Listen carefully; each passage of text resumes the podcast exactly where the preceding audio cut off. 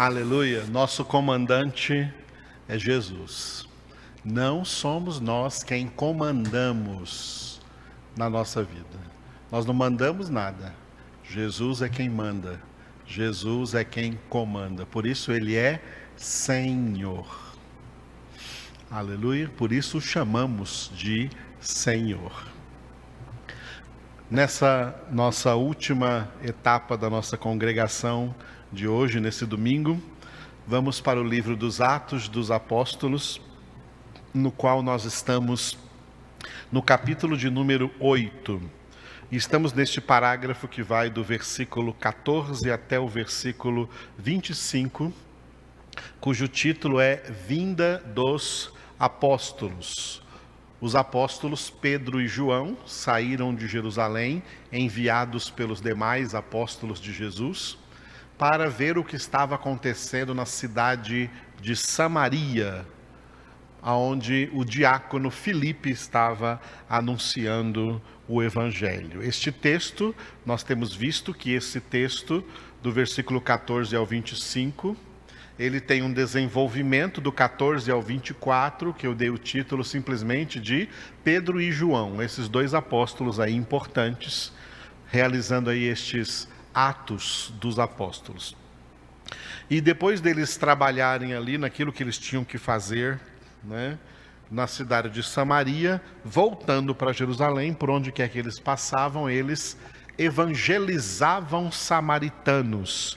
É o que está na conclusão desse parágrafo no versículo 25. Vamos ver o desenvolvimento, versículos 14 a 24, Pedro e João.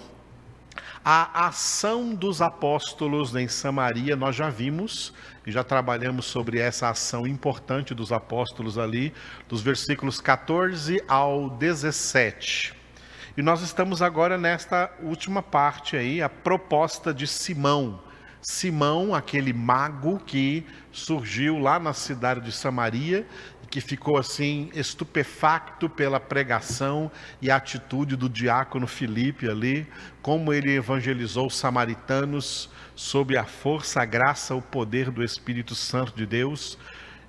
E depois que os apóstolos chegaram, vendo as ações dos apóstolos, Simão, o mago, veio com uma proposta indecorosa. É neste, neste parágrafo que nós estamos. Proposta de Simão do versículo 18 ao versículo 24, dividido em duas partes. Primeira parte, nós já vimos, versículos 18 e 19.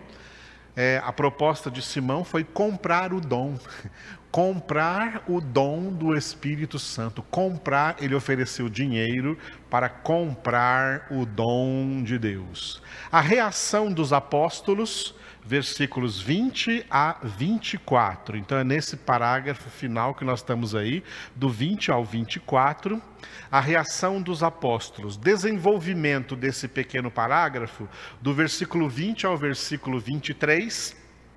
O título é Reprimenda de Pedro. Como Pedro fortemente né, repreendeu, repreendeu aquele homem aquele mago, o Simão, e no versículo 24 vem a resposta de Simão. Mas nós estamos ainda vendo aqui do 20 ao 23. Então, essa reprimenda de Pedro, do 20 ao 23, está dividida em duas partes. Versículo 20 e versículo 21 coração tortuoso. Pedro denunciou para aquele homem que ele não tinha um coração reto diante de Deus não tinha coração reto diante de Deus, porque pessoas que não têm o coração reto diante de Deus não têm boas intenções em nada, ok? Tem muita gente que fala assim, o que vale é boa intenção. Tem gente que disfarça todas as suas más intenções com uma fantasia de boa intenção. Mas o coração não é reto, o coração é tortuoso. É isso que nós estamos vendo nos versículos 20 e 21. E depois veremos no 22 e no 23 a admoestação ao arrependimento. Pedro chamou a atenção, a admoestação, a chamada de atenção. Pedro chamou a atenção daquele homem para nunca mais agir daquela maneira como ele agiu, admoestando ao arrependimento. Nós estamos no versículos 20 e 21.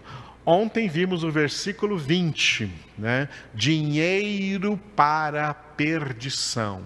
E nós então ontem analisamos algumas coisas muito sérias biblicamente acerca do nosso contato aí com o dinheiro. É um contato necessário. Nós vivemos em um mundo capitalista onde nós temos que trabalhar para ganhar dinheiro e precisamos ganhar o dinheiro para comprar as coisas das quais precisamos para sobreviver com dignidade, já que a escritura nos ensina também a não ficar devendo nada a ninguém, a pagar honestamente pelos nossos compromissos. Mas isso não é razão de sermos cobiçosos, avarentos e cobiçar grandes riquezas nesse mundo, como é que fazem muitas pessoas, e quem faz isso cai nas tentações de Satanás. Foi o que nós vimos ontem no versículo 20. No versículo 21, Pedro vai dizer para Simão que ele não tem parte nenhuma nesse ministério. Por isso o título aí é Sem Ministério. Está dizendo para Simão que queria comprar, queria também ter esse ministério de impor as mãos sobre pessoas e ver o Espírito Santo cair sobre elas, encher a vida delas. Ou seja, ele queria ser um ministro de Cristo à custa de um pagamento que ele queria fazer, à custa de dinheiro. Ele queria comprar o dom, queria comprar o ministério, e Pedro vai dizer que ele não tem ministério algum, sem ministério para você, Simão. Então Deus, é, Fili... Ah, desculpe, o apóstolo Pedro, né, ungido pelo Espírito de Deus, chama a atenção de, de Simão, dizendo: Não tens parte nem sorte neste ministério, porque o teu coração não é reto diante de Deus. Aproveitando essa fortíssima admoestação de Pedro a esse mago aí, Simão, que quis ser até um ministro de Deus, ministrar o Espírito de Deus, ter esse dom né, a partir do fato de tê-lo comprado, comprar isso com o seu dinheiro, ter oferecido dinheiro. Pedro é radical, diz: não tens nem parte, nem sorte. Que sorte aqui significa divisão. Nenhuma parte desse ministério cabe a você, tá? Você não tem esse ministério. Por que, que você não tem esse ministério? Porque o teu coração não é reto diante de Deus. Muito bem, generalizando, todas as pessoas que não têm reto coração diante de Deus, não têm parte com Ele, e se não tem parte com Ele, também não tem nenhum ministério com Ele. É importante usar esse versículo hoje para tratar desse assunto porque nós vivemos em um tempo em que o sistema denominacional, não na sua totalidade, mas em grande parte, perdeu a visão ministerial, perdeu a seriedade do que é ser ministros de Cristo. E ultimamente nós temos visto muitas denominações, é, como que distribuindo ministérios entre os homens, de acordo com as conveniências da própria denominação ou das pessoas. Só para citar alguns exemplos. Tem denominações que confere e concede a determinados homens a consagração pastoral, o título de pastor, só para eles ter PR antes do nome, mas pessoas que jamais foram chamadas por Deus para serem pastores. Mas, como um terrível escândalo eles são ordenados pastores porque são ricos, porque têm dinheiro, porque são pessoas abastadas.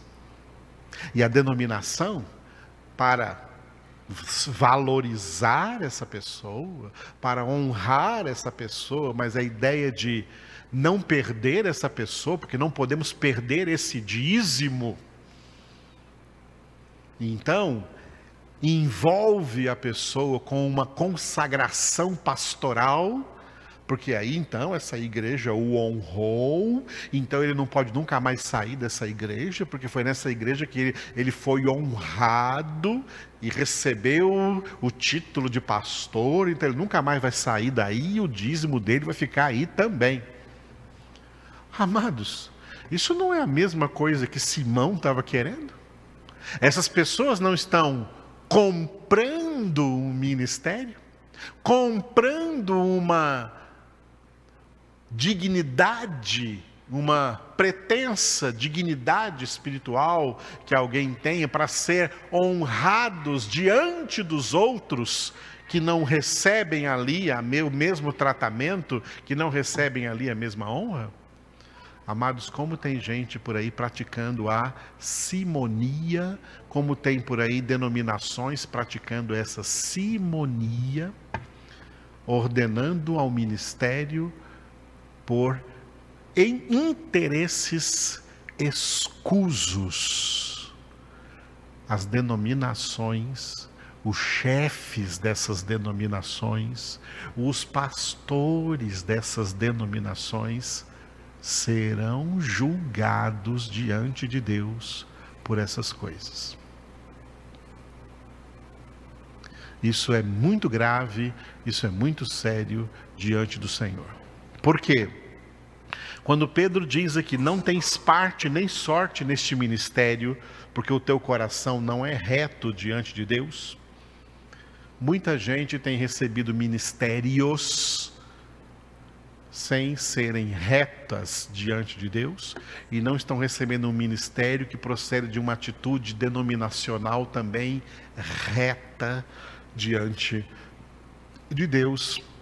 E é, muitas vezes os homens não veem isso claramente, mas Deus vê isso claramente.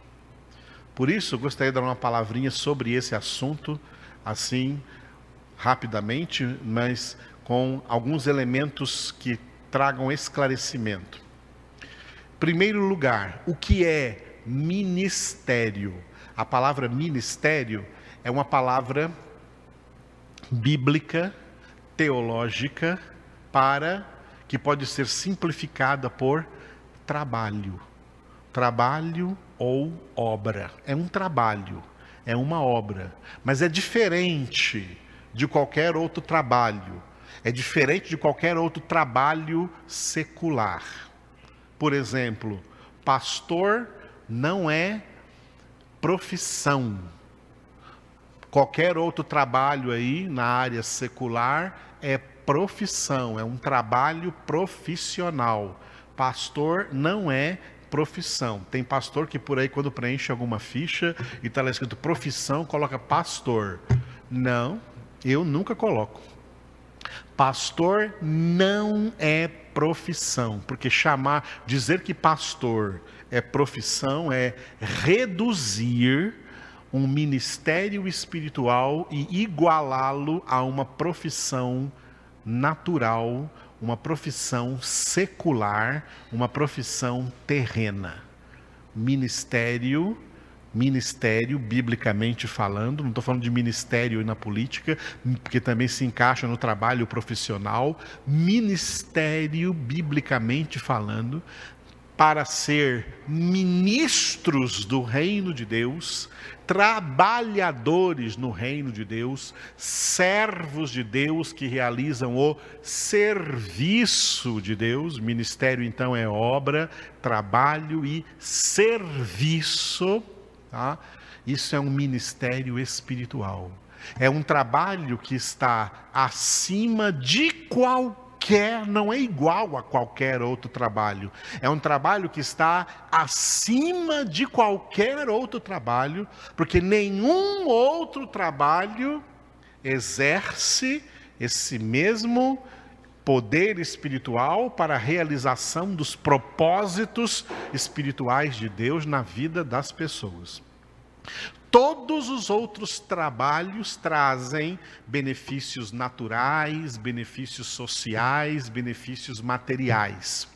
Mas só esse trabalho, chamado ministério espiritual, traz o serviço essencial que as pessoas precisam para, como nós dissemos no início da congregação, receberem estabilidade espiritual, porque são ministradas espiritualmente por alguém que Deus verdadeiramente colocou aí nessa posição de ministro. E que por essa posição não é maior do que ninguém, mas é preparado, chamado, designado e preparado por Deus para essa tarefa. Por exemplo, pastor não é um título honorífico para que quem tenha esse título, né, tenha ocupando uma posição de honra, como se ele estivesse acima de todos os outros irmãos. Não, nenhum pastor está acima de nenhum outro irmão, de nenhum outro crente. Ele é igual a eles. Ele é irmão de todos eles é filho de Deus também, como todos eles, mas um filho de Deus, designado por Deus para ter um trabalho especial, um ministério de dedicação espiritual ao cuidado espiritual e ministração espiritual da palavra de Deus nas vidas dos demais irmãos, dos demais filhos, dos demais filhos de Deus. Ministério é uma coisa séria, isso não pode ser comprada. Ministério não é designado por denominação. Não é a denominação que fala fulano, beltrano, ciclano, você agora a partir da convenção, eles chamam assim, a convenção da nossa denominação, vocês serão ungidos pastores. Aleluia. Não. Pastor não é designado por igreja. Pastor é designado por Deus. É Deus quem levanta pastores, Deus é quem forma o pastor. E é por isso que nós temos por aí, hoje em dia, uma grande crise espiritual no meio evangélico, porque existem muitas pessoas ordenadas pastores, por homens, por denominações, por igrejas, mas não por Deus. O que é uma ordenação de um pastor numa igreja? É o reconhecimento, através de um discernimento espiritual, um reconhecimento de que esta pessoa verdadeiramente foi designada por Deus ao ministério.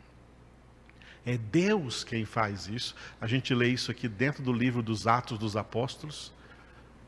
E Pedro ali dizendo para dizendo para Simão, vê que está dizendo claramente para ele: olha, você não tem parte nem sorte nesse ministério, você não é uma pessoa designada por Deus para isso. Não adianta querer comprar um ministério, porque mesmo que você compre, você continua não sendo de Deus. Não será um ministro verdadeiramente de Deus. Amados, tem muita gente com título de pastor, com título de presbítero, com título de diácono, com título de bispo, com título de apóstolo, mas não é nada disso diante de Deus. Pastor, como eu posso saber disso? Você só pode saber disso se tornando uma pessoa verdadeiramente espiritual, meditando na palavra de Deus de dia e de noite, crescendo na graça e no conhecimento do Senhor, porque 1 Coríntios 2,15 o homem espiritual julga todas as coisas. Em outras palavras, O homem espiritual tem discernimento espiritual para saber. Aquilo ali não é pastor, não. Aquele cara que está pregando aquelas coisas ali, isso não é pastor, não. Há aquele, aquele homem ali que está pregando aquela, essa palavra, verdadeiramente ele é um pastor, porque está ensinando as ovelhas a totalidade da palavra de Deus, e este é o pastor segundo o coração de Deus, que nós lemos, por exemplo, em Jeremias, capítulo 3, versículo 15, pastores que o próprio Deus iria levantar, pastores não levantados por igrejas, não levantados por homens, mas levantados por Deus. Olha como o próprio Deus diz isso em Jeremias 3,15. Ele diz: Dar-vos-ei pastores. O verbo aqui está sendo conjugado na primeira pessoa do singular. Eu, eu, Deus. Eu é quem darei. Não é dar-vosão, tá? Eu vou instituir umas denominações, e essas denominações dar-vosão pastores. Não, não está na segunda pessoa do plural ou na, na, terceira pessoa do plural, eles darão pastores para vocês. Está na primeira pessoa do singular, eu darei pastores a vocês. Eu dar-vos-ei pastores segundo o meu coração, que vos apacentem com conhecimento e com inteligência. Esses são os pastores que Deus dá, que Deus levanta, que Deus designa, que Deus forma e que Deus envia. O próprio Paulo disse na carta aos Romanos uma frase interessante: Como pregarão se não forem enviados? Ser enviados significa ter sido designados e ter sido preparados para realizar o desígnio de Deus neste serviço neste ministério. É Deus quem designa. O próprio Paulo, convertido, ele quis começar a pregar em Damasco, não deu certo. Foi transferido para Jerusalém e quis começar a pregar em Jerusalém, não deu certo. Ele teve que ter um tempo de formação só depois de um tempo de formação, e de acordo com a cronologia bíblica, esse tempo foi de 13 anos. Só depois disso que aparece lá em, no capítulo 13 do livro dos Atos dos Apóstolos, onde nós ainda vamos chegar, Paulo sendo pela primeira vez enviado pelo Espírito Santo de Deus a pregar agora como verdadeiro pregador. No caso, como um verdadeiro apóstolo. Então ele saiu na sua primeira viagem missionária, que está ali descrita nos capítulos 13 e 14 de Atos. Antes disso, quando ele tentou pregar, não deu certo, porque ele não estava ainda preparado para o ministério, ele não estava ainda preparado para esse trabalho, e esse trabalho não é comprado, ele é do alto, ele procede de Deus. Deus designa, Deus forma e Deus envia. Pode ver que, se você lê em Atos 13, não foi a igreja de Antioquia que se reuniram e decidiram, eles decidiram, vamos enviar o Barnabé e o Saulo. Não, você vai ler lá em Atos 13, o Espírito Santo falou com eles lá na igreja e deu a ordem, não é? Enviai Barnabé e Saulo para o ministério ao qual eu os tenho designado. O Espírito Santo falou. Não foram os líderes da igreja que falaram. Não foram os chefes da igreja que falaram. Não foram os pastores da igreja que falaram o Espírito Santo foi quem falou. É Deus quem designa, é Deus quem forma e é Deus quem envia. Tá? É Deus quem envia. Tem muita gente por aí, muito, não são poucos, amados. Por isso que eu disse que é até um escândalo. Tem muita gente por aí com título de pastor e que jamais foi pastor diante de Deus. E tem muita gente aí com título de pastor, de ministro de Cristo, mas que o seu coração não é reto diante de Deus. Por isso são verdadeiros escândalos no mundo espiritual, no mundo evangélico em que nós vivemos e trazem tanta confusão no mundo evangélico, porque onde a palavra de Deus não há confusão, onde a palavra de Deus há compreensão, há entendimento, onde falta palavra, aonde são pregadas coisas que não são parte da palavra de Deus ou palavras deturpadas, aí tem confusão, aí tem deturpação, aí não tem entendimento. São pessoas nécias, sem entendimento. Porque não tem pastores aí segundo o coração de Deus. Isso é algo muito sério nos dias de hoje, sempre foi em todo o tempo da igreja do Senhor Jesus é Deus quem designa, é Deus quem forma e é Deus quem envia.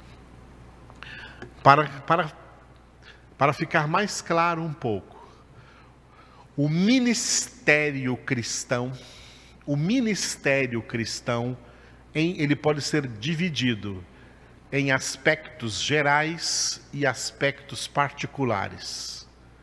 Ministérios gerais são os dois ministérios de todo crente. Então, nesse sentido, todo crente, todo filho de Deus, sem precisar ter título de nada, todo crente, todo filho de Deus tem dois ministérios, dois trabalhos importantes, dois ministérios importantes. Quais são eles? O ministério de orar e o ministério de pregar. O ministério de orar, 1 Timóteo capítulo 2, versículo 1, onde Paulo diz: acima de tudo eu exorto que se façam orações, súplicas, intercessões em favor de todos os homens Ministério da oração é um ministério de todo crente, é um trabalho que todo crente deve realizar em prol de toda a humanidade, em favor de toda a humanidade. Deus só ouve as orações dos seus filhos, como nós vimos agora mesmo no Salmo 66. Esses filhos de Deus são chamados a orar então, ministério de oração não é um ministério do pastor ou de alguém, de alguém que foi ordenado. Não é um ministério ordenado, é um ministério geral. Não é um ministério particular, é um ministério geral. Que a gente pode defini-lo assim: falar com Deus acerca dos homens. E o segundo é pregar. Pregar o evangelho não é um ministério exclusivo do pastor. Pregar o evangelho é um ministério de todo aquele que foi evangelizado. Todo aquele que foi evangelizado recebeu o evangelho em seu coração, recebeu a palavra de Deus em seu coração e a boca fala do que o coração está cheio. Todo filho de Deus foi chamado para falar de Jesus, para falar da palavra de Deus para quem não conhece, falar com os homens acerca de Deus. Esses ministérios são gerais. Agora, o ministério pastoral não é de todos, é um ministério particular. E você lê em 1 Pedro, capítulo 5, de 1 a 4. E ali vai dizer do pastor que é a mesma coisa de presbítero. No Novo Testamento, pastor e presbítero é a mesma coisa. Não são duas coisas diferentes, como determinadas denominações por aí querem diferenciar. Uma coisa é pastor, outra coisa é presbítero. no, novo, no contexto do Novo Testamento é a mesma coisa. Presbítero é pastor, pastor é presbítero. E Pedro vai dizer ali, também ele que era um apóstolo, se identificando como presbítero, ele diz: Pastoreai o rebanho de Deus que vos foi confiado. Pastores são aqueles aos quais Deus confia seu rebanho, suas ovelhas, para que eles pastoreiem essas ovelhas em nome do Senhor e para as verdes pastagens da palavra do Senhor. Não é para eles serem donos do rebanho, não. Pastor não é dono do rebanho. O único pastor que é dono do rebanho é Jesus.